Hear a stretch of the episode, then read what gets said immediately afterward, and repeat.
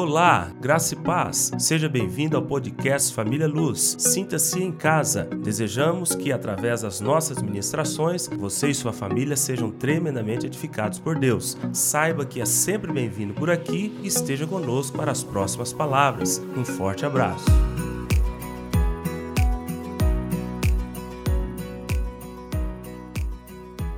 Irmãos, nós vamos começar hoje. Hoje só vai ser introdução. Nós vamos trabalhar com esse tema asas de socorro. São coisas que nós é, precisamos realinhar. É, um avião ele tem a sua rota. Irmãos, é interessante. Não sei se vocês observaram isso quando você viaja de avião. O avião poderia ir reto, né? Eu fico pensando, gente, ele poderia ir reto. Ele sai de Brasília assim ele poderia ir reto. É muito mais econômico. Não, mas ele tem que fazer um tipo de uma rota. Ele tem que ir em tal lugar, em um determinado distância, ele tem que fazer uma curva para a direita, ele tem que cumprir uma rota. Eu falei, meu Deus, para que, que gasta tanta gasolina? Por que, que não faz o negócio reto? Mas não pode. Porque tem os outros que estão cumprindo outras rotas. E tem que, se ele errar e quiser fazer uma coisa sem caminhar na rota, ele vai poder conseguir um, um acidente aéreo. Então, nós, usando o avião como exemplo, nós queremos corrigir alguns erros de percurso. Mas não é aquela questão de impor, pelo contrário, é a questão de esclarecer, de trazer luz, de nós relembrarmos qual é o propósito destas duas asas que dá equilíbrio ao avião. Então, por que isso? Porque na realidade nós vamos trabalhar com entendimento sobre aquilo que nós estamos trabalhando há tantos anos. Mas que eu tenho notado que na cabecinha dos irmãos, no entendimento dos líderes, essa coisa ficou empoeirada. E nós estamos quase que voando assim, com uma asa só. Não cortou a nossa asa, não, mas tem uma que está em supremacia e a gente quer voltar esse, esse avião a ter um equilíbrio das duas asas. E essas duas asas são as, a, a reunião de celebração e os pequenos grupos, nós chamamos de célula. Eu não coloquei lá célula porque é, já está tão cansativo esse nome, então eu coloquei pequenos grupos lá. Então, reunião de celebração e pequenos grupos, vamos então trabalhar com esse tema. E eu tenho certeza que se você não faltar nenhum culto, você vai entender a grandiosidade daquilo que nós temos em nossas mãos para trabalharmos com propósito. Então vamos trabalhar um pouco sobre isso. E eu já gostaria, nessa introdução, de lermos dois versículos bíblicos que estão no livro de Atos dos Apóstolos. Um está em Atos capítulo 5, 42 e o outro em Atos 20, versículo 20. Em Atos capítulo 5, versículo 42 diz: E todos os dias, e todos os dias, não eram os domingos, era todos os dias, no templo e de casa em casa. Não era só de casa em casa, era no templo e de casa em casa não cessavam de ensinar e de pregar Jesus, o Cristo. Então, este aqui é o equilíbrio da igreja. Já começa ali no estabelecimento da igreja. Qual é a maneira funcional da igreja? Qual é o retrato da onde vimos, é, da onde nós saímos e para onde nós vamos? Nós estamos saindo desse retrato, dessa igreja. A igreja que ensinava e pregava no templo, mas que também ensinava e pregava nas casas, ou nos pequenos grupos, ou nas células. Se nós queremos compreender como se estabelece uma igreja, a gente não tem que procurar um estatuto de uma igreja existente aqui, não. Se você quer saber como se estabelece uma igreja, olha no livro de Atos. Porque foi aqui os primórdios da igreja de Jesus. Começou aqui em Atos dos Apóstolos. E a outra referência, quase a mesma coisa, Paulo está falando aos irmãos e expondo como ele trabalhou lá na igreja de Mileto e os irmãos da, da igreja de Éfeso. E ele diz: jamais, versículo 20, quem achou diz amém. Jamais deixando de vos anunciar coisa alguma proveitosa e de vô-la ensinar publicamente, e aqui ele está falando da igreja como reunião maior, né? de ensinar publicamente e também, e também de casa em casa. Esses dois versículos aqui já seria suficiente para nós entendermos que precisamos de ter um equilíbrio na reunião de celebração e de pequenos grupos.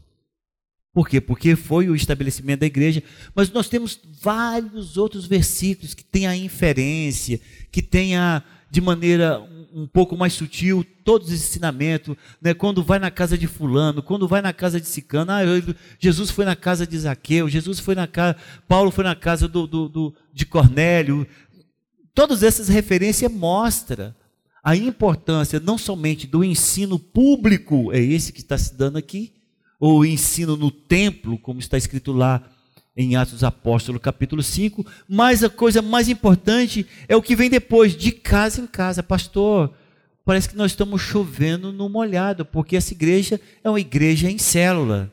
Será, irmão?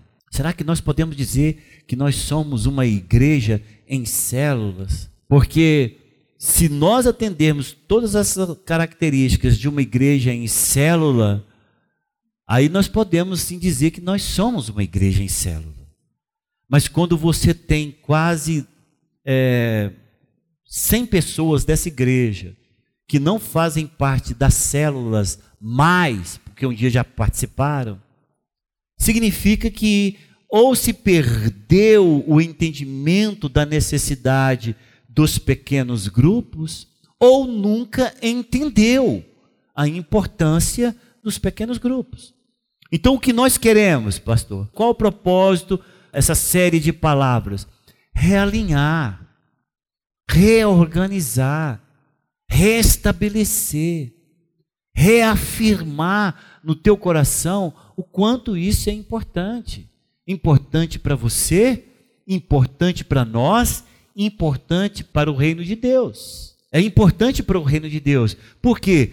Porque senão não estaria na Bíblia tiraria todos esses indícios. Não, isso não é importante, não coloca isso não, isso vai encher linguiça. Isso, isso aqui vai, vai ser, né, vamos imaginar lá na, na, na, canonização da Bíblia. Não, isso aqui é para a vida inteira, tira essas coisas. Isso aqui não é relevante. Não, irmãos, está aqui na Bíblia, foi canonizado. Nós aceitamos como regra de fé. Então nós precisamos dar importância. Nós precisamos dar importância, até porque foi a igreja estabelecida debaixo da forte unção do Espírito Santo. Se nós queremos uma igreja que foi tremendamente influenciada pelo Espírito Santo, foi a igreja de Atos. A igreja coordenada por esses homens e mulheres que foram especificamente separados por Jesus e trazidos para o seu lado, que andou com ele, comeu com ele, dormiu onde ele dormia, estava sempre juntos. Então, esta igreja, é claro, estabelecida por estes homens, tem que ter peso para nós. Tem que ser exemplo para nós tem que entender que o Espírito Santo encaminhou eles em todos os mais pequenos detalhes. Você vê isso quando o anjo do Senhor vai lá e livra Pedro da prisão. Falou: Não, vamos discutir com esse pessoal, você vai te libertar ou não, não. Vem aqui, vou te mostrar o caminho de, de saída. O povo tudo assustado no outro dia. Estava lá Pedro, o que estava fazendo Pedro? Ensinando. Então, você vê que o Espírito Santo estava diretamente orientando a cada passo dessa igreja. Então não é tipo, ah, isso aqui é história, pastor. Isso aqui são detalhes que não precisa ser feito. Pode se fazer igreja de qualquer. Não. Não pode. Se nós temos um modelo, e se nós temos aqui o exemplo da igreja que cresceu e chegou até nós, devemos, devemos, temos a obrigação de caminhar segundo aquilo que foi estabelecido. Então vemos esses dois versículos. E todos os dias, no templo e de casa em casa, não cessavam de ensinar e de pregar Jesus a Cristo, no templo e de casa em casa, publicamente ou também de casa em casa. Então nós queremos trazer novamente, trazer uma ai, como é que eu falo, um espanador de Deus para tirar a poeira da nossa cabeça, para que nós possamos falar: não, eu quero voltar, agora eu quero voltar com todas as forças, porque agora eu entendi. E aí você fala, pastor, mas vamos então já começar a, a entender qual a importância de cada uma dessas reuniões. E eu achei o texto maravilhoso, é uma apostila que a gente tem antiga lá sobre de quando ainda foi estabelecer a igreja em célula, e eu separei aqui esse comparativo. Então veja bem, o que está acontecendo aqui hoje? Você faz, porque tudo que nós estamos fazendo aqui hoje está aqui relatado e o que se faz na célula. Hoje, o que, que nós estamos fazendo aqui? Hoje nós estamos aqui celebrando e ouvimos para gerar fé. Mas na célula, nós falamos para crescer em fé. É diferente. Aqui você gera, e lá na célula você cresce. Pastor, como é que se cresce em fé na célula? Falando. Falando. Não sei se você já teve a experiência, eu já tive muitas experiências dessas, em que eu estou conversando com uma pessoa, a pessoa fala: Ah, pastor, acho que Deus me esqueceu. Tudo que eu falo, minha vida parece que está tão insossa. Aí eu vou cavando. Falo assim, ah, mas conta aí para mim, como é que você conseguiu aquele emprego? Nossa, o emprego, rapaz, é verdade, eu consegui um emprego, na, foi lá na célula que orou, e, e, no outro dia eu consegui um emprego. Aí você vai cavando, de repente fala assim, irmão, assim eu não estou te entendendo, porque desde a hora que nós nos encontramos aqui, você só está falando de bênçãos de Deus na sua vida, como é que Deus não tem te abençoado? É porque nós esquecemos de falar das bênçãos. E quando você esquece de proclamar as virtudes daquele que te chamou das trevas para a sua maravilhosa luz, você não cresce em fé. A palavra do Senhor diz que é importante que todos creiam que Ele existe e que Ele é galardoador daqueles que o buscam. Então, quando você começa a proclamar os feitos de Deus na sua própria vida, e às vezes com riqueza de detalhe que só você lembra, você descobre o quanto Deus te ama. Mas, pastor, isso é falado aqui? Não, gente, tivemos uma pessoa que falou hoje, que foi a Zilda. Aonde você tem condições de falar? Na célula. E se o líder não te deixar falar, você tem que me procurar, porque eu sou o coordenador das células. Você fala, pastor, fulano de tal, João, quando começa a falar, ninguém fala. O João fala todo dia, está parecendo que está pregando. Eu vou chamar o João e falar, estou só exemplo do João. João, você tem que deixar as pessoas falarem na sua célula. Você tem que deixar as pessoas testemunharem. E se receber mais uma reclamação, vou e tiro ele. Aí põe outro, que não é tão falante quanto ele. E aí a célula toda vai falar e vai crescer em fé.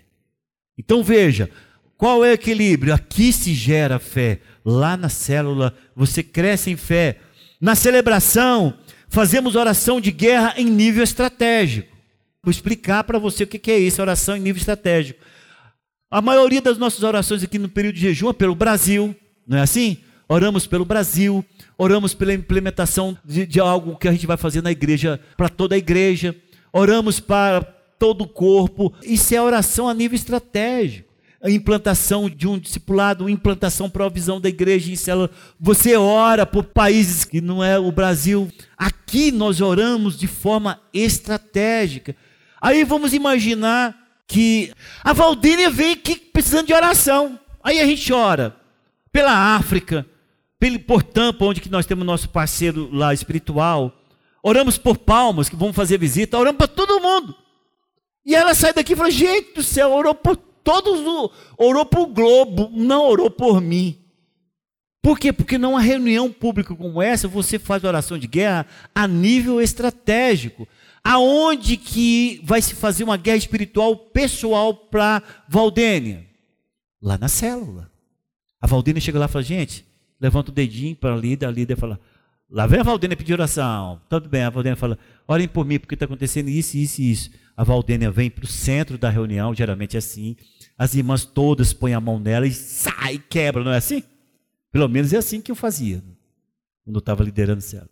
Coloca lá e todo mundo guerreia por aquela pessoa. E nós ensinamos ela a orar. Então veja a diferença. Você aqui não recebe uma oração específica assim, a não ser que muito especial. A gente chama você aqui, aí toda igreja ora. Mas vamos ter condição de fazer isso com toda igreja? Não, irmãos, lá na célula que faz. Olha a importância da célula. Na celebração, nós buscamos libertação, temos libertações. Às vezes oramos, a pessoa vem, seja liberta aqui. Nós não temos muito isso aqui, eu confesso. Mas nós estivemos aqui com o pastor Ezequiel, que tinha mais de 50 pessoas endemoniadas aqui na frente. Mais de 50 pessoas endemoniadas. Porque vem muitas pessoas de fora para a igreja para receber a oração. Tá, aqui ele orou e libertou. Aonde ela vai permanecer liberta? Na célula. Porque aqui nós oramos buscando libertação, nas células se mantém a libertação. Eu não sei se vocês já tiveram isso. Eu já passei por todas as. Gente, eu sou um cara que já passou por todas as fases de um novo convertido que vocês possam imaginar. Porque eu não fiquei possesso, mas eu, eu era oprimido. Eu era viciado em álcool. Naquelas reuniões todas lá, eu ficava opresso, aquela coisa, aquele mal-estar horrível. Graças a Deus, nessa época em que converti, nós tínhamos pessoas muito próximas de nós. Jeová, Carlos César estava sempre na nossa casa. É eles que faziam esse papel de uma célula, porque nós estávamos ainda começando, tínhamos grupos familiares, ainda não tínhamos esse entendimento do que se tinha feito.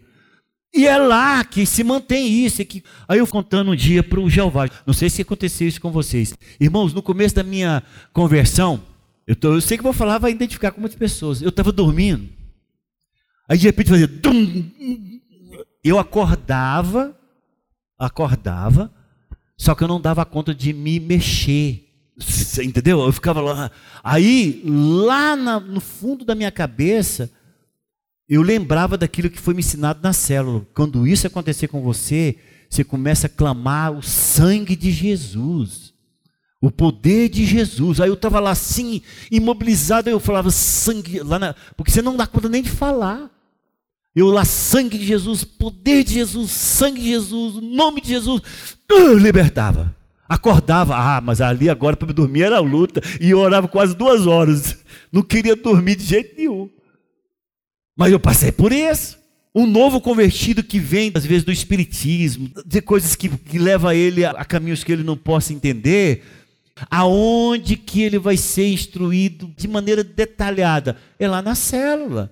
Ele vai contar o que está acontecendo, que hora que acontece, a maneira que acontece é, o que, que tem que fazer, e o líder de célula vai falar para ele: você faz isso, isso e isso. Então veja, aqui nós oramos para a libertação, mas na célula se ora para a manutenção dessa libertação. Eu digo para vocês: é importante ou não era a célula? É importante. Nessa reunião aqui, o alvo é treinamento. Me perdoe os visitantes novinhos na fé, falando: nossa, eu vim aqui para pegar aquele culto maravilhoso, mas é esse aqui o lugar que nós encontramos todos vocês, não tem jeito, não temos outra reunião. Aí o que, a gente faz? A gente transforma uma reunião como essa aqui de treinamento. Isso aqui que está acontecendo agora não é um culto que está te levando a ter um crescimento em fé, você está arrepiando. Uh, oh meu Deus, foi lindo demais o culto hoje. Não, não está sendo um culto assim. Está sendo um culto de treinamento. Porque nós temos que usar esse espaço para treinar a igreja. Mas e lá na célula? Lá não é treinamento, lá é discipulado. Lá é discipulado, o líder te discipula. Lá cada um é ensinado de maneira diferente, conforme o nível que ele está em Deus. Então o Anderson, ele vai receber um tipo de ensinamento diferente de outro que seja mais maduro na fé, lá na célula. O discipulado vai dar a ele o crescimento, o estímulo para ele querer crescer, mas que ele vai ficar interessado. É, eu sempre tive muita dificuldade com ambientes novos. Eu, eu fico, eu fico é, constrangido, ah, eu começo a suar, qualquer coisinha começa a suar. Meu bem sabe quando eu estou em dificuldade. E ela vem para me defender. Mas aonde eu fui não tinha, ela não estava lá que é o primeiro dia de sala de aula. Irmãos, toda a faculdade que eu fiz, eu tinha isso. Não é depois de grande melhorei, não. Eu acho que depois de grande piorei.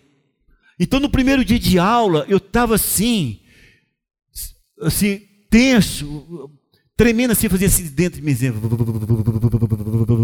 e eu falando, e eu perguntava para mim mesmo, meu Deus, o que, que, é isso que está acontecendo? Por que, que eu sou assim? E aquele tanto de gente, os, aí juntava a idade, né? Porque é, eu 60 anos com um garoto de 19. Aí os caras olhando assim, ah, o vovô, ah, o vovô, tem um vovô na sala. Aí, aí se, se destrói você ainda. Se arrebenta com você. Porque, poxa, cara, precisava chamar eu de vovô. Ô oh, vovô, o que está fazendo aqui? Você é o professor? Você é o diretor? Você é a polícia? Você é federal? Era tudo meus alunos. Vocês não sabem o que eu sofri. E aquilo ali, uma cadeira, o suor descia assim nas costas. Eu tomar que eles não olham para minhas costas. Molhava tudo. Constrangido. Eu quero dizer para você que às vezes vem pessoas aqui e ela fica constrangida, porque ela está num ambiente diferente. Ela se sente não pertencente, não faz parte. Eu sei que, que é ser uma visita, você que está nos visitando hoje pela primeira vez. Porque você não se sente pertencente. Agora, irmão, vai numa célula para você ver. É diferente demais. Quando você chega na porta, o cara já te puxa para dentro. Opa, daqui você não sai. Já você fala, pô, gostei desse cara, esse cara, esse cara é legal. Aí coloca você lá, te oferece uma água, conversa com os irmãos. Lá, ali não tem idade, não tem sexo, não tem nada, não tem cor, não tem nada. E começa a conversar e compartilhar. É isso que é importante. Então veja bem, aqui você ensina de forma pública, lá você é discipulado, você é chamado para perto, você é sintonizado. A pessoa fala para você assim: você está aqui, ó, nesse passo de número dois. Falta quanto? Só falta mil. O que, que é mil? Nada. Entende? Mas o cara está estimulado, porque ele tem alguém que segura na mão dele, alguém que o leva para ter uh, o sucesso e o entendimento e a revelação daquilo que ele precisa. Aqui na celebração, o alvo é ministrar a palavra. Você ministra a palavra. Você não sei se você está entendendo, se você não está entendendo, se você compreendeu aquela palavra que eu falei, se foi difícil ou não para você. Entendeu? Mas lá na célula, o alvo é praticar e compartilhar a palavra. Então José Inácio chega lá e fala: Não entendi aquela parte que o pastor falou. Quem entendeu? É ali, Inácio, que você faz isso. Porque como é que tem jeito? Você vai levantar e, pastor, tem jeito de eu falar isso de novo aí, essa parte aí? O senhor fala, oh, Inácio, aqui não é o local ideal para isso. Eu vou ter que falar para ele publicamente que não é o lugar ideal. Eu não posso interromper. Depois você vai ter que procurar alguém para te falar. Agora, lá na célula, não, ele já chega perguntando. Eu, gente, ó, já estou. Desculpa, desculpa, Maciel, desculpa, Luzenir, mas deixa eu falar aqui. Vocês entenderam aquela parte que o pastor falou aquilo? Porque é o seguinte, estou encucado até agora. Aí os irmãos, todos vão compartilhar o entendimento da palavra.